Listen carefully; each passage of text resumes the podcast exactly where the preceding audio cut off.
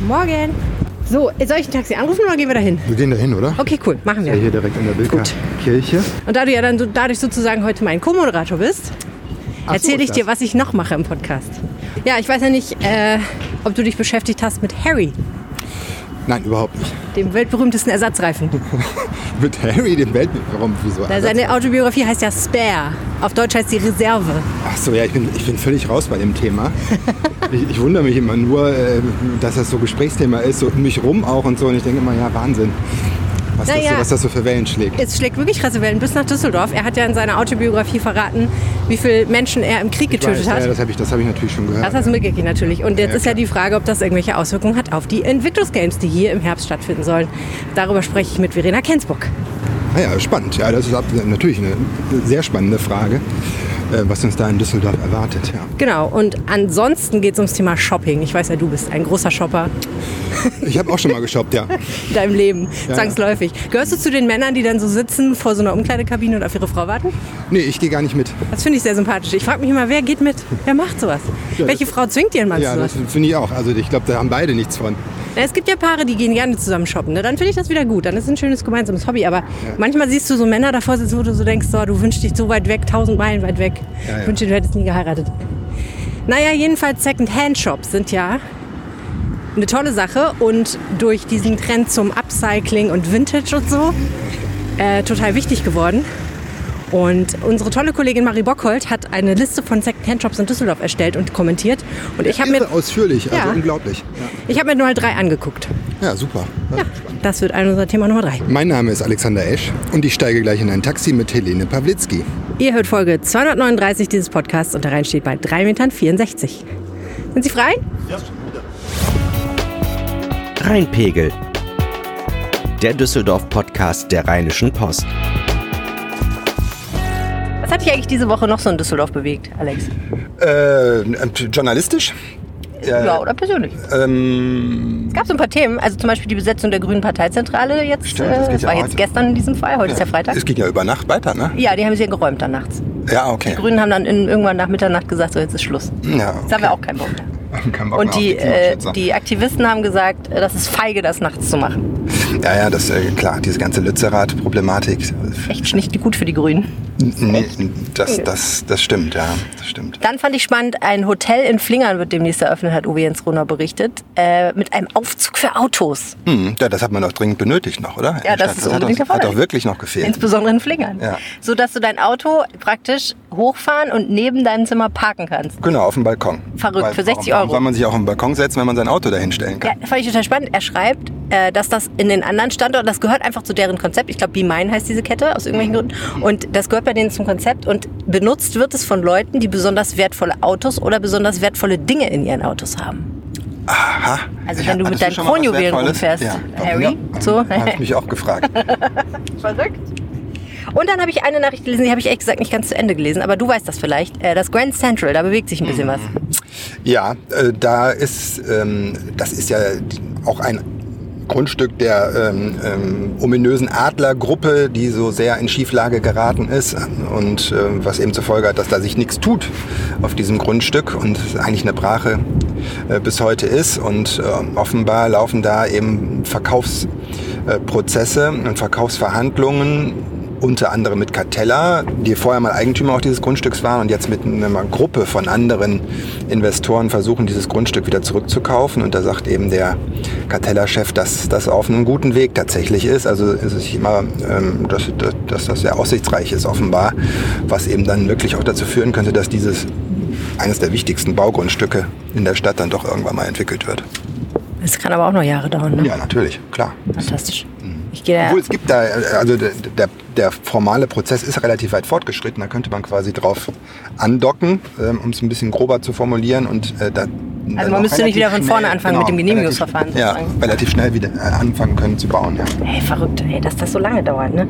Aber ich, es gab ja jetzt diese Woche auch diese Nachricht, dass in Deutschland, ich weiß gar nicht, was, was war das? Wie viele Tausende, Hunderttausende Wohnungen in Deutschland fehlen und wie wenige gebaut werden und dass das alles irgendwie total brach liegt und keiner hat mehr Bock, Wohnungen zu bauen, weil es viel zu teuer ist, in Deutschland Wohnungen zu bauen. Genau. Da kannst du mal sehen, von, von was das kommt. Ja, ja, absolut. Wahnsinn. Also 400.000 Wohnungen sind das, glaube ich, die äh, gebaut werden sollen pro Jahr. Das ist das Ziel. Sie schaffen so die der Hälfte. Bundesregierung. So genau, gute Hälfte Ja. schaffen sie. Und Nicht die. Aussichten sind sehr schlecht, weil die, tatsächlich, wie du sagst, die Baukosten so gestiegen sind. Ja. Und, Ja. hm. Auch in Düsseldorf übrigens, habe ich noch gar nicht geschrieben, ne? darf man gar nicht öffentlich sagen, aber. Die Du meinst, der- das weiß sonst keiner Zahl- außer dir. Ja, das habe ich mir exklusiv geben lassen. Nee, aber die, äh, tatsächlich die Zahl der Bauanträge im letzten Jahr ist deutlich zurückgegangen im Oh, Verhältnis oh. zu den Vorjahren. Also da zeichnet sich das auch ab ne? und Ja. so schlägt sich das auch nieder, diese, diese Zurückhaltung. Also das lest ihr bald bei RP Online. Jawohl. Bevor wir weiterfahren, kurz ein bisschen Werbung. Ich muss gestehen, ich war noch nie im Apollo Varieté, was irgendwie komisch ist, denn ich gehe ja eigentlich total gerne in den Zirkus und die Shows im Apollo sind ja sozusagen Zirkus für Erwachsene. Aber diese Woche hatte ich die Freude und das Privileg, bei der Generalprobe der neuen Show Rock'n'Roll Circus dabei sein zu dürfen. Und Leute, ich kann nur sagen, wenn ihr euch mal einen richtig, richtig coolen Abend machen wollt, dann kauft euch bitte jetzt sofort eine Karte für diese Show.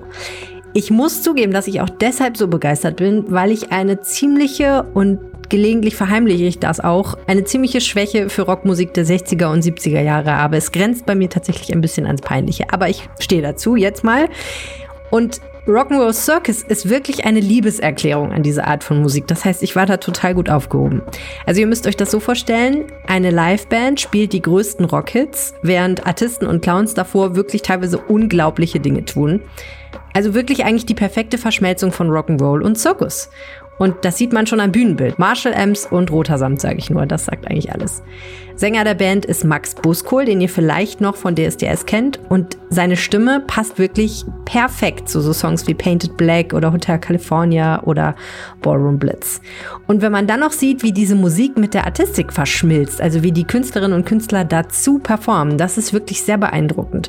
Also zum Beispiel die Contortion-Künstlerin Noemi Lee Espana, die schießt auf dem Kopf stehend mit den Füßen Pfeil und Bogen ins Ziel. Irgendwie so crazy. Oder äh, Angelo Laner, der brennende Messer auf seine Assistentin wirft. Die Karpovic Brothers aus Kasachstan, die schleudern sich gegenseitig mit dem Tita-Board, das ist so eine Art Wippe, Meter hoch in die Luft, machen dabei irgendwie Salti. Und weil man im Theater ja deutlich näher dran ist als in einem Zirkuszelt, ist das Ganze wirklich, also ich muss echt sagen, echt atemberaubend. Also Leute, geht hin. Rock'n'Roll Circus läuft noch bis zum 2. April im Apollo Varieté. Tickets gibt's ab 19 Euro und für mehr Infos zur Show schaut einfach vorbei auf apollo-varieté.com. Vielen Dank ans Apollo Varieté, das diese Episode des Rheinpegel Podcasts möglich macht.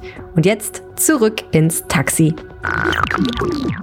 So, Alexander, warum wir jetzt hier eine kleine Rundfahrt im Taxi durch Düsseldorf unternehmen, ist, weil du diese Woche unter anderem übers Taxifahren, beziehungsweise die Preise fürs Taxifahren und für andere Mobilitäten gesprochen hast. Und was ich aber spannend fand, war, du hast ganz viel diese Woche über Mobilität gesprochen, weil es auch äh, bei dem Thema Sharing-Angebote wahnsinnig viele Neuigkeiten gibt. Hm, das stimmt, ja. Also es fällt auf, dass äh, viele dieser Sharing-Angebote vom Carsharing über den E-Scooter, ähm, über das E-Moped, ähm, auch ähm, selbst Leihräder, man erinnert sich an Mobike, ähm, weiß nicht, ob das noch jemandem was sagt, diese orangenen äh, Plastikfahrräder, die die Stadt vollgestellt hatten aus China, äh, die ja auch schon lange weg sind, aber ähm, jetzt sieht man eben auch bei anderen, dass da viele offenbar einfach mal ausprobieren, funktioniert das in so einer Stadt, aber dann auch wieder schnell weg sind. Jetzt zuletzt ähm, hat sich Felix verabschiedet, das war so eine äh, so ein ähm, Konkurrent zu Eddy von den Stadtwerken, also so ein E-Moped.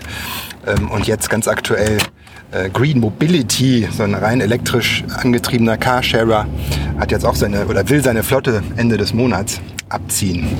Also äh, da ist viel in Bewegung und ähm, gleichzeitig eben auch bei, bei Taxi und äh, Angeboten wie Uber ähm, versucht die Stadt irgendwie einen Weg zu finden, äh, wie man da zu einem, ja, weiß ich nicht, äh, zu einem zu, zu besseren Voraussetzungen äh, kommen kann, dass es eine Art Gleichberechtigung gibt für beide, weil die sehr unterschiedliche, ähm, sehr unterschiedliche Rahmenbedingungen haben. Wir leben ja in wahnsinnig spannenden Zeiten, was Mobilität insbesondere in Städten angeht, muss man sagen. Das sieht man ja daran, dass diese ganzen Anbieter kommen und gehen und man eigentlich nur ganz schwer sagen kann, wie sieht es denn in zehn Jahren tatsächlich aus? Also was wird denn der Mobilitätsmix sein? Optimalerweise ja, das wollen ja eigentlich alle, einen Mobilitätsmix, der äh, wenig mit Verbrennern mehr zu tun hat und viel mit Elektromobilität. Ich glaube auch ein Mobilitätsmix, der wahrscheinlich sehr individualisiert sein wird, vermute ich. Also ich glaube, nee, meinst du nicht? Nee, ich ich glaube glaube, das- persönlich nicht, aber das ist ein Streit, den hatte ich mit Arne schon immer im Podcast. Ich glaube persönlich nicht, dass dieses Konzept, ich steige am Punkt A in eine Straßenbahn und steige am Punkt B aus der Straßenbahn aus und alle anderen fahren auch die gleiche Strecke. Ich glaube, darauf werden sich die Leute in Zukunft immer weniger einlassen. Wirklich? Ja. Aber ich glaube, wir haben gar keine andere Wahl, weil es mit Abstand das effizienteste Verkehrsmittel ist, das einfach wie kein anderes ähm, so effizient so viele Leute auf engem Raum von A nach B befördern kann. Ich habe mal eine Studie gelesen, dass selbst das Fahrrad da äh, lange nicht mitkommt, weil ein Fahrrad in Bewegung mit anderen Fahrrädern auch schon wieder Hm. relativ viel Raum in Anspruch nimmt. Auf, ähm, äh, Das ist ein in Platzproblem? Das ist ein Platzproblem, Okay. ja. Auch, auch das, ja. Interessant. Ja gut, naja, ich meine, ich bin echt kein Mobilitätsexperte, aber ich kann mir einfach nicht vorstellen, dass Menschen, die alles customized bekommen und alles sofort bekommen, du bestellst etwas und es ist an deiner Haustür, du musst nicht mal losgehen. Stimmt. Also diese ganze Logik, da, also, ne, da ko- komme ich einfach nicht zum Omnibus am Schluss. Aber ich meine, gut, okay, fein. Also ist eine andere Debatte. Ähm, springende Punkt ist, diese ganze Plattformlogiken sind etwas, was auch ganz anderen wirtschaftlichen Zwängen unterliegt. Also es geht ja immer eigentlich darum, eine Marktabdeckung sozusagen für so einen Anbieter, der zum Beispiel E-Scooter oder E-Mopeds oder was auch immer herstellt oder bereitstellt, ähm, herzustellen, ne, damit er genug Leute vereinigt auf sein Angebot, so, die ihn benutzen, die Tier benutzen und nicht Voi zum Beispiel. Und da ist mal die Frage, wer gewinnt am Ende. Und jetzt sieht man halt, manche ziehen jetzt weiter. Und gleichzeitig gibt es wieder ein bisschen äh, Debatte um Uber. Jetzt müssen wir uns noch mal alle dunkel erinnern, was Uber noch mal genau ist. Das ist ja ein bisschen kompliziert. Das stimmt, weil, weil Uber auch äh, ganz unterschiedliche Dinge war äh, in Deutschland. Also die haben mal angefangen damit, dass sie einfach irgendwelche Leute äh, in Autos gesetzt haben, die dann ähm, Menschen transportiert haben, ohne dass sie da irgendeine Berechtigung für hatten. Und da, sind- da sind sie auch dann äh, letztendlich gerichtlich äh, gescheitert. Also das wurde gerichtlich untersagt. Und dann haben die immer wieder neue Modelle entwickelt. Mittlerweile ist es tatsächlich letztendlich nur eine Mobilitätsplattform. Das heißt, man kann auf dieser, in dieser App dann unterschiedliche Mobilitätsangebote buchen. Und ähm, was vor allem eben für Aufsehen sorgt, ist der Mietwagen mit Chauffeur. Das ist eigentlich ein taxiähnliches Angebot. Ähm, aber äh, unterliegt anderen Rahmenbedingungen. Also diese Mietwagen müssen zum Beispiel immer wieder zurück zum Betriebssitz. Eigentlich, da gibt es den Vorwurf, das machen die nicht oft genug. Aber man kann es letztendlich buchen wie ein Taxi auch. Auch Taxis kann man ja über Apps mittlerweile buchen. Nur der große Unterschied ist, diese Mietwagen haben eben keinen festgelegten Tarif, wie das die Taxis haben, sondern einen sehr flexiblen Preis, der je nach Nachfrage deutlich unter dem ähm, Taxipreis, dem Taxitarif liegen kann.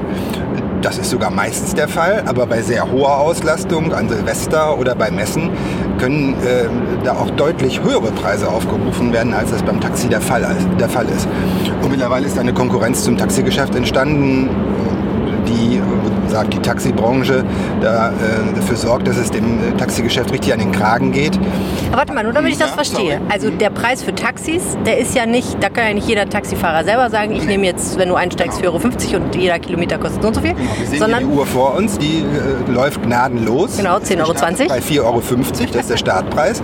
Und dann geht es mit dem Kilometerpreis 2,20 Euro, ist der, glaube ich, geht's weiter. Ja. Genau, okay. Und das wird aber nicht von den Taxifahrern festgelegt, Genau. sondern von der Stadt, glaube ich. Genau, das ist von der Genehmigungsbehörde, das die Stadt, die letztendlich äh, dafür zuständig ist, weil Taxis gehören zum öffentlichen Nahverkehr. Da, äh, da gibt es gesetzliche Vorgaben, das gehört zur Daseinsvorsorge.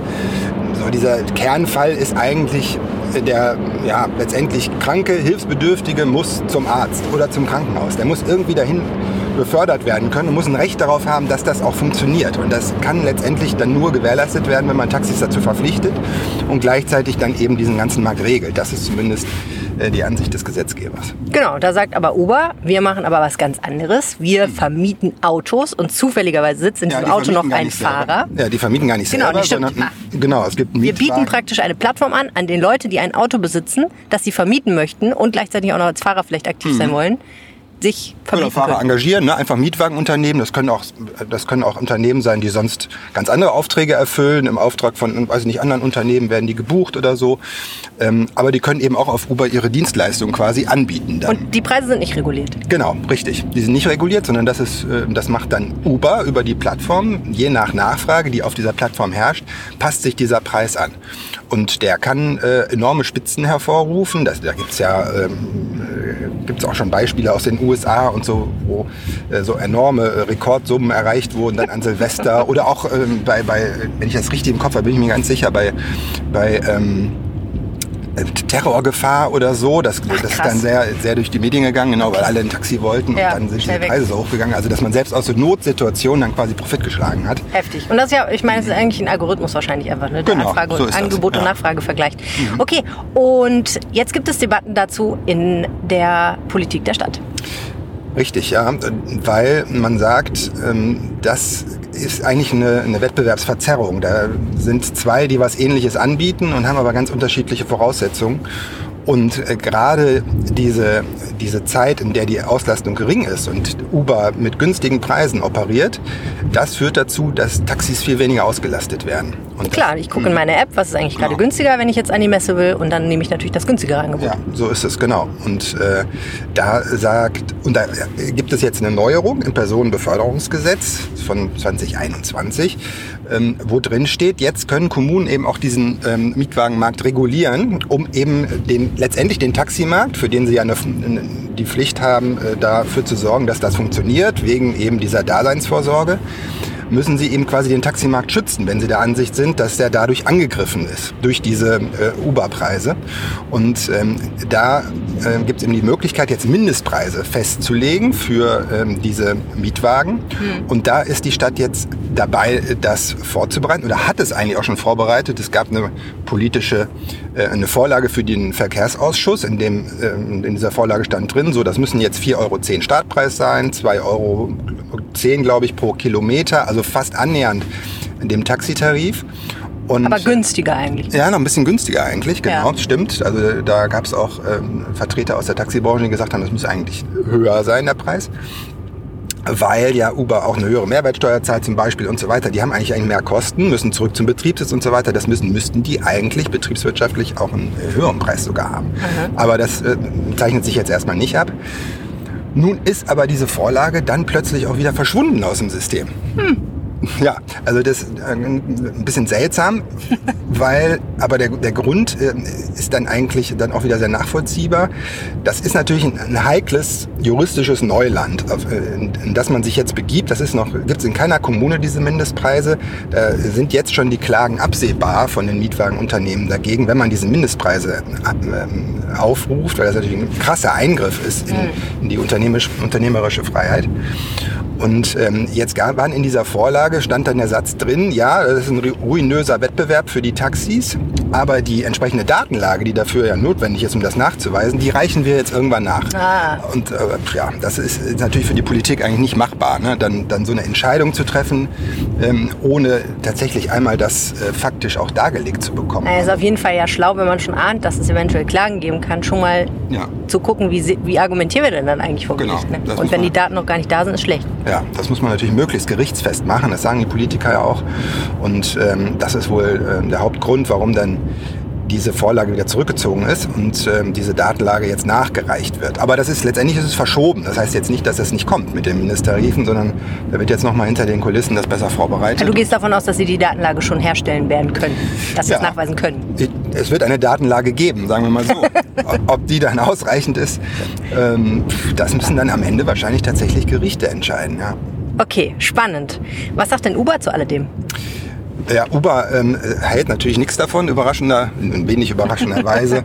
ähm, und ähm, argumentiert auf äh, vielerlei Ebenen. Die sagen zum Beispiel, was ich nicht nachvollziehen kann, Uber-Nutzer und Taxinutzer haben nur eine ganz geringe Schnittmenge, weil Uber hauptsächlich über App äh, gebucht und Taxis werden immer noch, sagen die, über 95 Prozent per Telefonanruf gebucht. Halte ich aber nicht für ein schlüssiges Argument, weil also natürlich kann man ein Taxi anrufen und trotzdem über die App erstmal gucken, was ist denn eigentlich günstiger. oder So, ne? Also so wäre jetzt mein Nutzerverhalten. Ich, also da, da könnte ich, ähm, auch wenn ich das Taxi vielleicht hinterher telefonisch anrufe, ähm, heißt das nicht, dass ich nicht auch ein Uber als Alternative äh, verwenden würde. Und was äh, Uber ja noch sagt, das ist äh, so die Hauptargumentation, Uber würde dafür sorgen, dass weniger privat Pkw gefahren wird. Also das, da, da setzen sie auf diese Nachhaltigkeitskarte.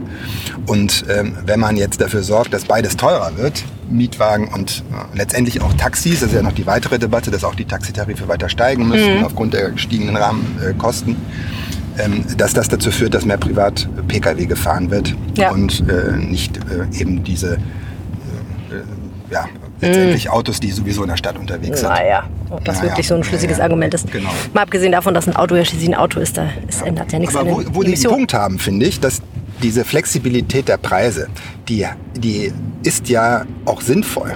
Auch in, in vielerlei anderen Wirtschaftsbereichen ist das ja gang und gäbe. Also wenn hier Messe ist, dann ist das Hotel teurer. Hm. Wenn nicht, dann ist das Hotel günstiger. Aber ist das sinnvoll? Ich würde, ich würde sagen schon, weil ähm, wenn wir hier sehen, dass äh, zu bestimmten Tageszeiten in der Woche Taxis sehr schlecht ausgelastet sind, warum sollen dann Taxis nicht auch einen günstigeren Preis anbieten, um die Auslastung herzustellen. Ne? Wenn das so funktioniert, ja. Ja, genau. Also ist ja die Frage, aber, ob mehr Leute Taxi fahren dann. Ja, also das zeigt, glaube ich, äh, das zeigen, zeigt der Vergleich Taxi-Uber schon sehr deutlich. Uber ist deutlich besser ausgelastet, Aha. die Mietwagen, als die Taxis. Also ungefähr doppelt so gut. Ne? Also das ähm, ist das ist, glaube ich, schon ein Faktor. Und das gibt eben auch das neue Personenbeförderungsgesetz her, eine Flexibilität bei Taxipreisen. Und das wird eigentlich spannend zu sehen sein, ob das nicht jetzt auch ähm, von der Stadt vorbereitet wird, dass es da so einen gewissen Preiskorridor vielleicht gibt, in dem man sich bewegen kann, auch als Taxi. Und dann bestimmte Zeiten festlegt, in denen ähm, es günstigere Preise gibt, aber vielleicht auch höhere Preise, wenn die Auslastung entsprechend ist. Okay. Super spannend. Ja. Haben Sie ein bisschen zugehört? Ja. Und was denken Sie? Was soll ich da sagen? Vielen Dank, dass Sie uns sicher zur Messe gebracht haben. Ja. Und äh, an der Messe wird es ja im September hoch hergehen. Natürlich vorher auch schon wahrscheinlich eine ganze oft. Aber ähm, an der Messe entsteht ja diese, dieses, diese Area für die Invictus Games da. Aha.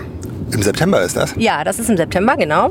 Vom 9. bis 16. September genau finden die Invictus Games statt. Paralympics praktisch für Kriegsversehrte. Mhm. Und zwar erfunden von Prince Harry. Prince Harry, ja. so, und äh, da ist natürlich Düsseldorf schon ein bisschen aufgeregt. Das ist eine große Veranstaltung. Ähm, der ehemalige Oberbürgermeister Thomas Geisel hat das hier nach Düsseldorf geholt und äh, war damals schon ganz stolz. Und es ist natürlich auch eine durchaus Sportveranstaltung mit internationaler Stra Strahlkraft. Sehr schön. Die Bundeswehr ist hier in Deutschland dafür zuständig, das dann auszurichten. Also schon echt eine spannende Nummer. Und jetzt gab es aber diese Woche eine ganz interessante Debatte, nämlich um die Frage, wie sicher sind eigentlich die Invictus Games angesichts angesichts der Tatsache, dass Harry in seiner Autobiografie recht frank und frei über seinen Kriegseinsatz in Afghanistan gesprochen hat. Und darüber habe ich mit unserer Kollegin Verena Kensbock gesprochen. Wir müssen über Prince Harry sprechen, Verena. Immer gerne. Bist du royal affin irgendwie? Nein, ehrlich gesagt überhaupt nicht. Ich äh, gucke ein bisschen The Crown, aber hänge ähm, total hinterher. Aber dann, dann kennst also du ja also wenigstens die Familiengeschichte einigermaßen. Ja, ein bisschen, ja. Ja. ja, ja, die Welt teilt sich ja im Moment so ein bisschen in Pro und Contra Harry. Wer sein Buch gelesen hat, ist eher so Pro. Der Rest der Welt ist irgendwie gerade eher so ein bisschen Contra. Wir haben uns über das Buch übrigens auch sehr ausführlich diese Woche unterhalten, uns darüber im, im, im Aufwacher-Podcast, wer mal reinhören will. Der gute Michael, mein Kollege, hat es ganz gelesen und erzählt alles darüber, was man wissen muss.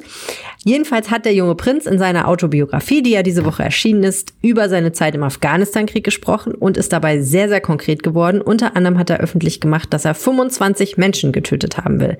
Und er findet es offenbar auch gar nicht so schlimm, diese Zahl zu nennen. Da sagen dann aber jetzt andere Leute, Harry, das war eine schlechte Idee, das hättest du mal besser gelassen. Wer sind diese Leute, Verena? Das war der Militärexperte Alan West. Der hat ähm, der Sonntagszeitung Sunday Mirror ein Interview gegeben und hat sich da auch ziemlich besorgt geäußert ähm, nach dieser Aussage. Er sagt, das wäre ein sehr unkluger Schachzug von Prince Harry, ähm, das so zu äußern. Ähm, denn ein hochrangiges Taliban-Mitglied hat ihm daraufhin auch Kriegsverbrechen vorgeworfen. Das kann ja Folgen haben. Spezifisch gibt es ja die Frage, die steht im Raum, ob die Invictus Games in Düsseldorf gefährdet sind. Wie könnte denn so eine Gefährdung aussehen?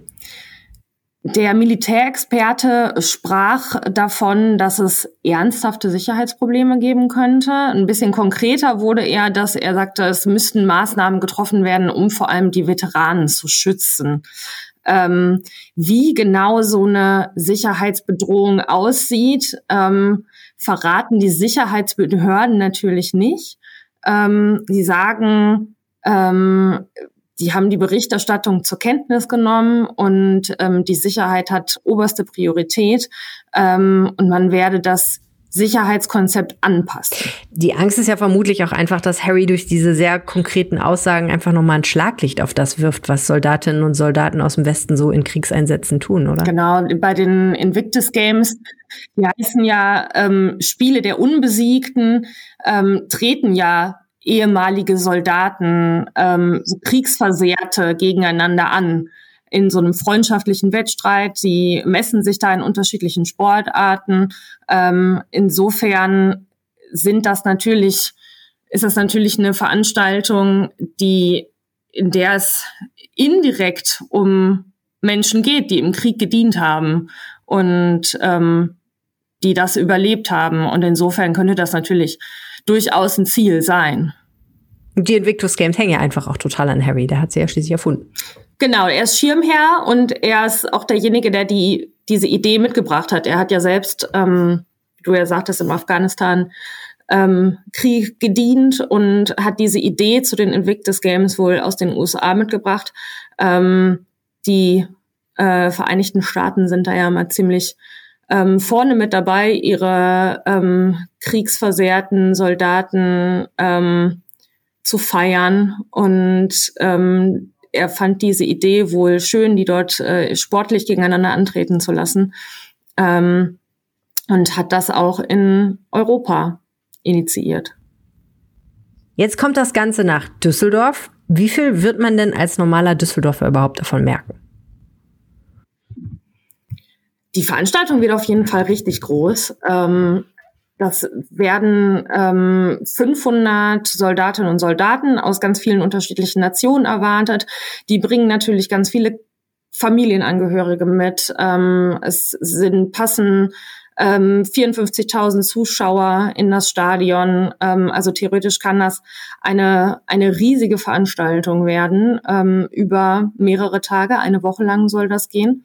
Äh, dieses große Ereignis wird halt hauptsächlich um die Arena in Stockholm stattfinden. Da soll ja dieser Invictus Games Park entstehen. Also das ist so eine ähm, One-Location-Veranstaltung. Ähm, da drumherum wird sich wahrscheinlich einiges zeigen, ähm, wenn Prinz Harry aber auch wieder selbst nach Düsseldorf kommt, was erwartet wird, ähm, wird da wird man das wahrscheinlich auch in der ganzen Stadt merken, dass da alle in Alarmbereitschaft sind und da wird bestimmt einiges los sein, ja. Ja, müssen wir mal aufpassen, was Harry in den nächsten Monaten noch so von sich gibt. Das ist ja noch eine Weile bis September. Finde ich auch sehr äh, kurios zum einen und andererseits natürlich auch ein bisschen beängstigend, ähm, wenn man da so eine eigentlich sehr schöne Großveranstaltung ähm, als Gast zu, in der Stadt hat. Das ist ja eigentlich eine schöne, ein schönes Event für Düsseldorf. Vielen Dank, Verena Kensbock. Sehr gerne. Ist das in diesem Jahr schon? Ja, ja. Ich dachte nächstes Jahr. Nee, krass, ne? Wie die Zeit vergeht. mein Gott. Das ist ja schon dieses Jahr auch, ne? Es ist schon ja, dieses Jahr. Das ist ja gar nicht mehr nächstes Jahr. Das stimmt. So, du hast ja vorhin meine Schuhe bewundert, die ich gebraucht gekauft habe. Ja, sieht aber gar nicht so aus. Die strahlen wirklich wie neu. Ja, man muss sagen, ähm, gebrauchte Gold. Sachen kaufen, es ist gar nicht so schlecht. Und man sollte es öfter tun. In Düsseldorf kann man das an verschiedenen Stellen. Und ähm, warum Leute überhaupt Second-Hand-Shops betreiben, statt eine schöne neue Boutique aufzumachen, das habe ich mir mal erzählen lassen. Unter anderem von einer Inhaberin von Coco Selected in Flingern. Kenne ich nicht. Dann lernst du das jetzt kennen. Ja, super. Hallo. Hi. Hi. Helene vom Rheinpegel. Hi, ich bin Pia. Hi Pia. Ist gut was los bei euch? Ja, jetzt heute ist es tatsächlich äh, ist ganz gut was los. Jetzt äh, die im Laufe der Woche war es relativ ruhig, aber äh, der Freitag. Am Freitag sind alle Leute irgendwie schon im Modus, vorbeizukommen und zu stöbern. Schön. Coco Selected heißt euer Store. Erzähl kurz, wer ihr seid. Wir sind Katrin, Carla und Pia. Ich bin Pia. Wir sind beste Freundinnen, eigentlich schon seit immer. Wir sind schon zusammen zur Grundschule gegangen und wir haben im September 2021 Coco Selected eröffnet. Das ist ein Secondhand Concept Store. Das heißt, Hauptstandbein ist tatsächlich gut erhaltene Secondhand-Ware von total unterschiedlichen Marken und auch in sehr unterschiedlichen Stilrichtungen. Und nebenher führen wir ein Neuwarensortiment an sowohl Fair Fashion, aber auch sehr vielen Kleinigkeiten, sei es Interior, Haarklammern, Schmuck, auch alles von nachhaltigen Labels, was wir so ein bisschen Nagellack. handverlesen, Nagellack, genau, was wir so ein bisschen handverlesen zusammenstellen. Warum? Warum macht ihr das alles? Äh, tatsächlich machen wir all das, weil es für uns als Konsumentinnen genau das nicht gab und wir so ein bisschen versucht haben, das auf die Beine zu stellen, was wir uns zum Einkaufen gewünscht haben, weil ähm, wir schon so ein bisschen für uns den Gedanken verfolgen, nachhaltiger zu konsumieren. Und wir es sehr, sehr schwierig fanden, irgendwie dafür gute Anlaufstellen zu haben, wo man weiß, da kann man irgendwie mit einem guten Gewissen stöbern, aber es ist irgendwie auch ein bisschen spannender, als äh, in Läden zu shoppen, wo man vielleicht sehr vieles vorgekaut kriegt. Total. Ähm, wenn man sich hier so umschaut, dann ist es tatsächlich ja so, ähm, man fühlt sich wie in einer schicken Boutique. Es ist nicht wie früher es in Secondhand-Shops ja oft so war, dass man so ein bisschen so Wühltasche-Atmosphäre hatte. Ähm, wie selektiert ihr, was ihr hier anbietet? Ähm, sagen wir mal so, wir haben gar nicht so sehr viele harte Kriterien. Allerwichtigstes Kriterium ist tatsächlich ein sehr guter Zustand der Kleidung. Ähm, das heißt, alles, was irgendwie schon deutliche Tragespuren hat, kommt für uns gar nicht in Frage. Die Sachen müssen frisch gewaschen sein, weil wir eben genau nicht so ein bisschen diesen Wühltischcharakter haben wollen, sondern sehr bewusst uns dazu entschieden haben, ein Boutique-Erlebnis zu schaffen. Ähm, und ansonsten ist es, wir schließen bis auf absolute Discount-Labels fast keine Marken aus, ähm, versuchen aber schon auch einen guten Mix zu haben an Labels, die vielleicht in den Fast-Fashion-Sektor gehören, aber auch Marken, die schon nachhaltig produziert sind, die irgendwie auch diesen Gedanken verfolgen. Das heißt, ähm, wir sehen schon auch einen Nachhaltigkeitsaspekt darin, Fast-Fashion-Labels aufzunehmen und denen ein neues Zuhause zu geben. Aber wir wollen schon auch sehr bewusst noch ein bisschen stärker in die Richtung irgendwie, dass wir sagen, okay, wir haben auch einen guten Share an fairen Labels, die auch in unserem Second-Hand-Sortiment zu finden sind. Mhm. Habt ihr auch Herrenkleidung? Haben wir, ja. Also ähm, wir haben Herrenkleidung. Das wird auch von den Käufern sehr gut angenommen. Es ist bei den Herrensachen tatsächlich eher die Herausforderung, immer die Sachen ins Sortiment zu bekommen, die auch nachgefragt werden. Also da merken wir, das matcht noch nicht zu 100 Prozent. Also abgegeben werden deutlich andere Sachen als die, die nachgefragt werden. Aber wir freuen uns. Also tatsächlich heute Morgen hat noch ein Herr ähm, sehr begeistert einen großen Einkauf irgendwie hier hingelegt und sowas freut uns dann auch, dass wir merken, eigentlich ist für jeden und jede was dabei. Ich stelle mir das Logistische besonders schwierig vor beim Betreiben eines Second-Hand-Ladens, denn einerseits die Kleidung erstmal aufzunehmen, zu sichten und dann aber auch irgendwo zu lagern, denn die wird ja wahrscheinlich nicht sofort in den Laden gehängt. Manche Sachen behält man ja vielleicht auch erstmal im Hinterkopf, weil die ja auch wiederkommen irgendwann, ne? die Mode so. Ich weiß nicht, wie ihr das macht. Habt ihr ein riesiges Lager, wo ihr alles lagert oder wie geht das? Äh, tatsächlich genau das Gegenteil. Wir haben ein sehr kleines Lager, wir haben aber einen sehr hohen Durchlauf. Also es ist so, dass wir schon ähm, sehr gut strukturiert sein müssen, irgendwie sehr genau überlegen müssen, welche Teile macht es gerade Sinn ins Sortiment zu nehmen und welche gegebenenfalls auch nicht. Ähm, aber wir haben schon so zwischen, ich würde sagen, also vielleicht vorab, unsere Kleidung ist komplett auf Kommissionsbasis bei uns. Das bedeutet, wir kaufen kaufen nicht an, sondern Privatpersonen geben nach Terminvereinbarung Sachen bei uns ab. Wir geben im Vorfeld auch rein, was suchen wir, was suchen wir vielleicht auch nicht. Und diese Abgabe sichten wir dann und entscheiden, was nehmen wir auf. Ähm, die Sachen, die wir aufnehmen, bleiben für acht Wochen bei uns. Und ähm, dadurch haben wir auch immer so ein bisschen in der Hand, wie viel nehmen wir gerade auf, wie viel Kapazität bietet unser Lager noch. Aber ähm, tatsächlich unser sehr kleines Lager ist gar nicht so oft extrem voll, weil wir das ganz gut inzwischen gehandelt kriegen, dass da ein guter Durchlauf ist und wir auch irgendwie nur die Sachen annehmen, von denen wir uns auch versprechen, dass wir sie schnell verkauft kriegen. Also die Herausforderung ist eigentlich die Buchhaltung. Ja, letztlich kann man es auch so sagen, ja. Aber ähm, also ich würde sagen, wir haben uns dafür, dass wir jetzt erst knapp über ein Jahr da sind, schon ganz gut eingespielt, was das angeht. Ja, das funktioniert trotz kleinem Lager recht gut. Wer ist eure Zielgruppe? Mm, wir haben sehr unterschiedliche Zielgruppen. Also natürlich macht man sich im Vorfeld so ein bisschen Gedanken, wen möchte man ansprechen. Wir merken aber jetzt, dass wir sehr unterschiedliche Leute ansprechen. Wir sprechen zum einen eine recht junge Käuferschaft an, primär weiblich, aber nicht ausschließlich. Ähm, dann gibt es aber auch so diese, ich würde jetzt mal sagen, Anfang, Mitte 30-jährigen Berufstätigen, vielleicht auch eher Gutverdienerinnen und dann darüber hinaus auch schon wieder so die, wo man merkt, okay, ähm, ich würde sagen, Ü50 und nach oben hin total offen, die ihr Geld einfach jetzt inzwischen nur noch für sich selber ausgeben, vielleicht irgendwie die Kinder nicht mehr im Haus sind. Also das kann man tatsächlich gar nicht so sagen. Und was uns auch sehr wichtig ist, was zum Glück auch gut funktioniert, ist, dass wir nicht nur die ansprechen, die sowieso Secondhand-Shoppen gut finden und supporten, sondern dass wir, glaube ich, auch über dieses Boutique-Konzept gerade die Leute auch reinholen, die vielleicht unter anderen Umständen nicht so für Secondhand zu begeistern sind, weil ich würde sagen, wir haben schon relativ regelmäßig Leute hier, die dann reinkommen und im ersten Moment auch gar nicht registrieren, dass es hier gerade Secondhand ist, was sie sich anschauen, weil wir auch alle Kleidungsstücke mit unseren eigenen Labels irgendwie markiert haben, dass auch oft erst irgendwie beim Kaufvorgang äh, so ein bisschen festgestellt wird, ah, okay, ich kaufe gerade ein Secondhand-Teil und das ist halt auch schön, dass wir eben auch die erwischen und ansprechen, die vielleicht eigentlich nicht so Secondhand-affin sind. Coco Selected hier in Flingern. Alle Adressen von allen Stores, die wir hier besprechen, findet ihr natürlich in den Shownotes. Da verlinke ich euch auch den Artikel. Und Pia, suchst du mir jetzt noch einen Teil aus eurem Sortiment aus für mich extra, speziell? Ja, na klar, sehr gerne. Cool. Muss aber Secondhand sein. Auf jeden Fall, kriegen wir hin.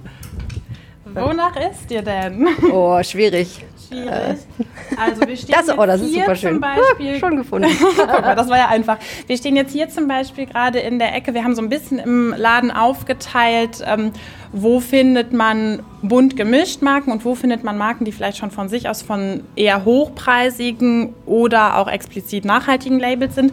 Da stehen wir jetzt gerade. Ich habe jetzt hier einmal einen blauen Cardigan von Armed Angels für dich. Sehr, sehr schön. Und den könnte ich mir zum Beispiel gerade ganz ja. gut an dir vorstellen. Beschreib mal kurz. Ähm, es ist ein, ein langer blauer Cardigan. Ich weiß gar nicht, ich gehe davon aus, dass der bestimmt einen Wollanteil hat. Genau, das ist ein Baumwoll-Woll-Cardigan in Größe M, Armed Angels, auch ein faires Label. Größe M, auch sehr nett von dir, vielen Dank. Größe M, genau.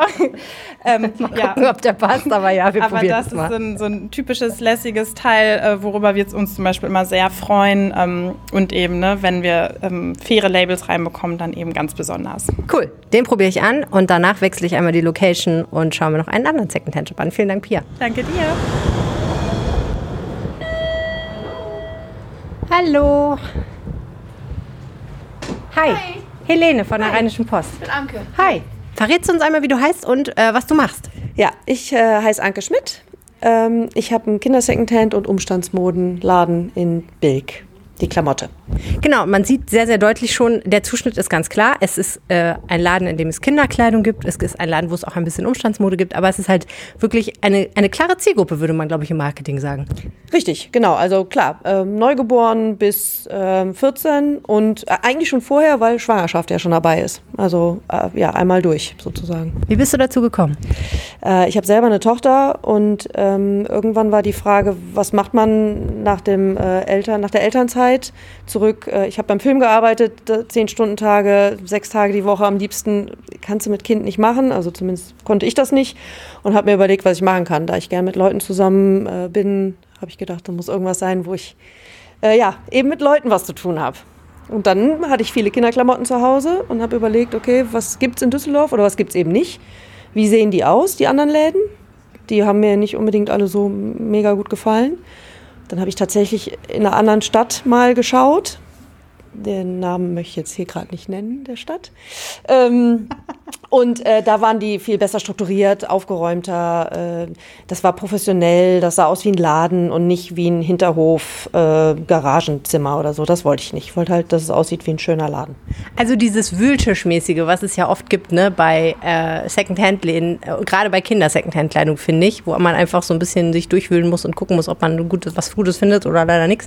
Das ist, ja, das sieht man hier ja ganz genau, ist es wirklich gar nicht so. Du hast die Kleidung aufgehängt an den Seitenwänden des Ladens. Es ist alles nach Größen sortiert. Also man findet, glaube ich, relativ schnell was ähm, und weiß dann so auf sofort, äh, gibt es das, was ich suche oder gibt es das nicht. Und ja, es sieht doch wirklich aufgeräumt aus, das muss man sagen. Das ist wahrscheinlich viel Arbeit. Ähm, ja, wenn es einmal so ist, dann ist es ja okay, dann musst du es halt nur äh, beibehalten, wie zu Hause auch. Ähm, aber genau das ist es. Diesen Wühltisch-Charakter fand ich eben immer nicht so schön. Den habe ich in anderen Läden eben äh, gesehen und wollte das nicht. Und äh, ich mag selber auch nicht, deswegen war mir klar, okay, wir haben zwar Jungs und Mädels gemischt, ich finde, das ist ja heutzutage sowieso wurscht, ähm, aber dann eben nach Thema, ne? Police-T-Shirts, Hosen, Bodies, Strampler, keine Ahnung, Schlafsäcke etc. getrennt.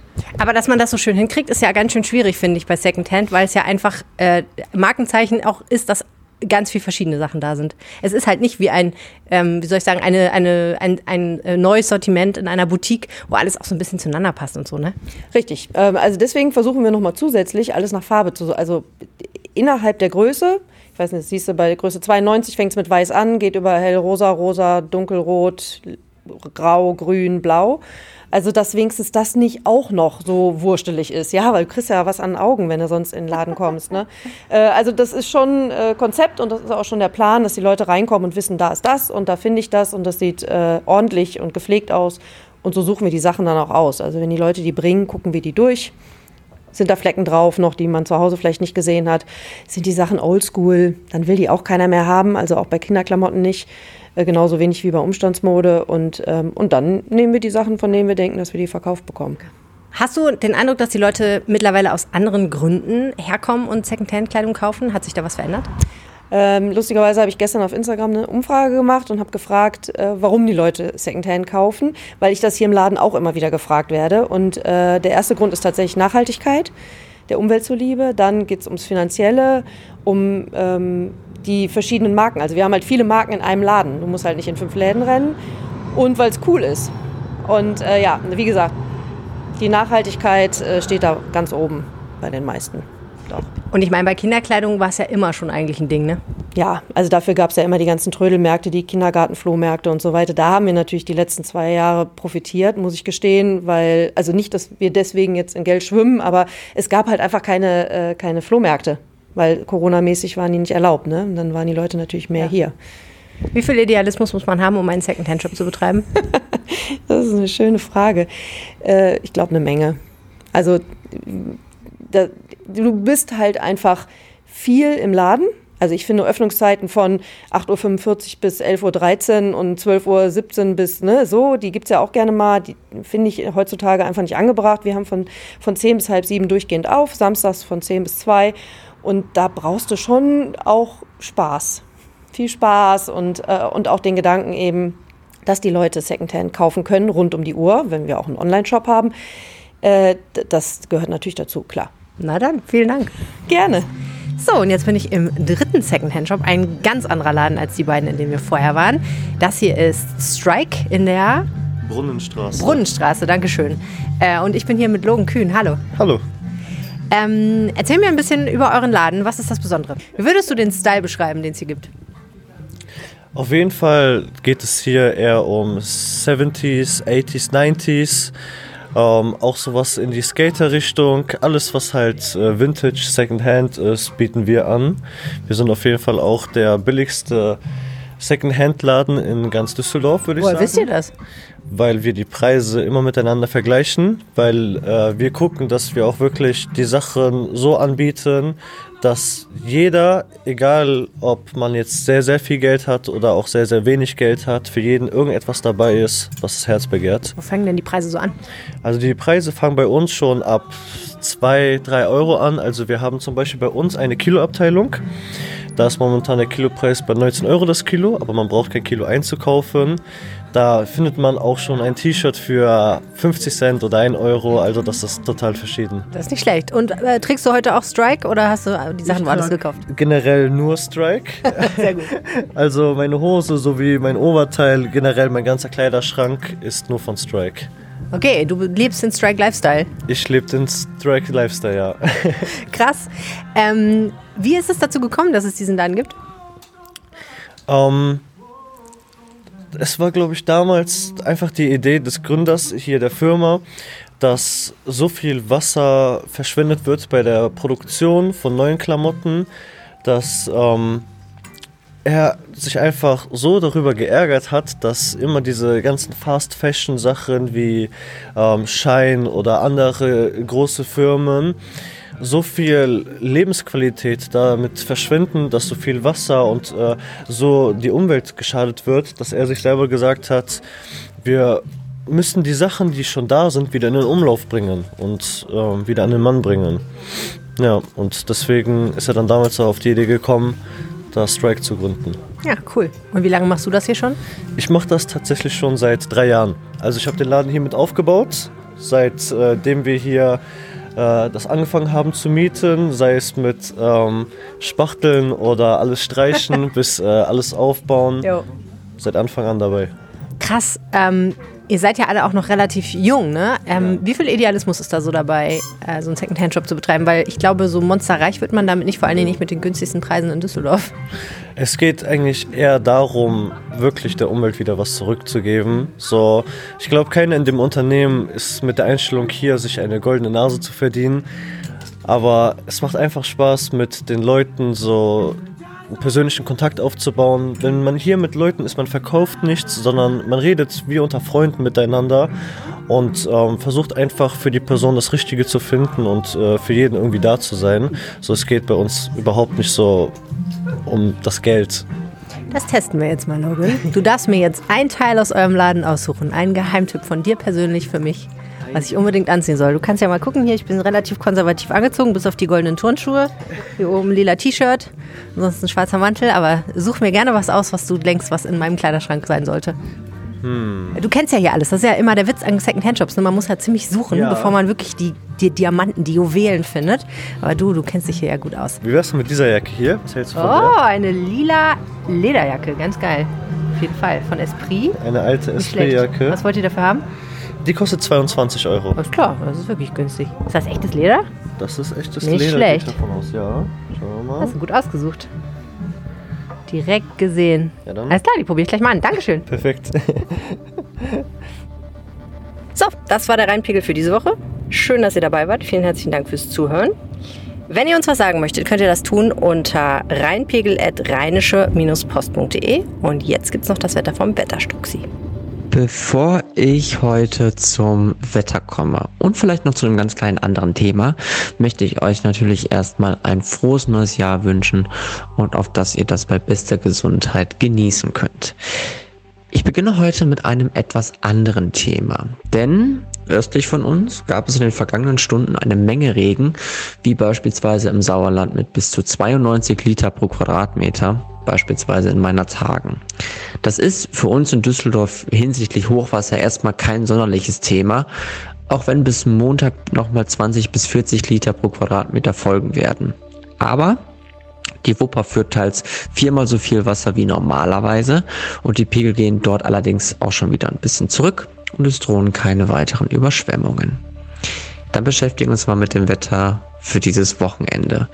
Denn der morgige Samstag bringt uns am Morgen oder vom Morgen beginnend immer wieder Regen. Meist ist dieser relativ leicht unterwegs. Die Temperaturen liegen im Groben bei 6 bis 11 Grad. In der ersten Tageshälfte ist der Wind noch kein sonderliches Thema, legt zum Abend und zur Nacht aber weiter zu und bringt uns nochmal Böen bis 60 Kilometer pro Stunde. Am Sonntag starten wir freundlich in den Tag. Ab dem Mittag folgen vereinzelte Schauer, am Abend und in der Nacht geht das dann eher in Landregen über. Die Temperaturen liegen bei in Anführungsstrichen nur noch 5 bis 7 Grad. Der Wind ist insbesondere in Schauernähe wieder stürmisch unterwegs mit bis zu 70 Kilometer pro Stunde in Böen. Kurzer Blick auf die neue Woche. Dort wird es weiter kühler und wir müssen uns wieder mit Nachtfrost und vereinzelt Schnee auseinandersetzen. Ab wann das dann Thema sein wird in der kommenden Woche, ist noch etwas unklar. Da empfehle ich euch sehr, meine Homepage jensstrux.blog anzuschauen. Dort werdet ihr dann täglich über die neuesten Entwicklungen des Wetters informiert. In diesem Sinne, euch ein schönes Wochenende und wir hören uns dann nächste Woche wieder zum Wochenendwetter. Also bis dann, ciao, ciao. Alex, vielen Dank fürs Taxifahren mit mir. Sehr gerne, war mir eine große Freude. So könnte man häufiger arbeiten, sich einfach mit dem Taxi durch die Stadt fahren lassen. Es ist schon bequem, man muss ja. es sagen. Ciao. Tschüss. Mehr im Netz Alle Nachrichten aus der Landeshauptstadt findet ihr auf rp-online.de/düsseldorf.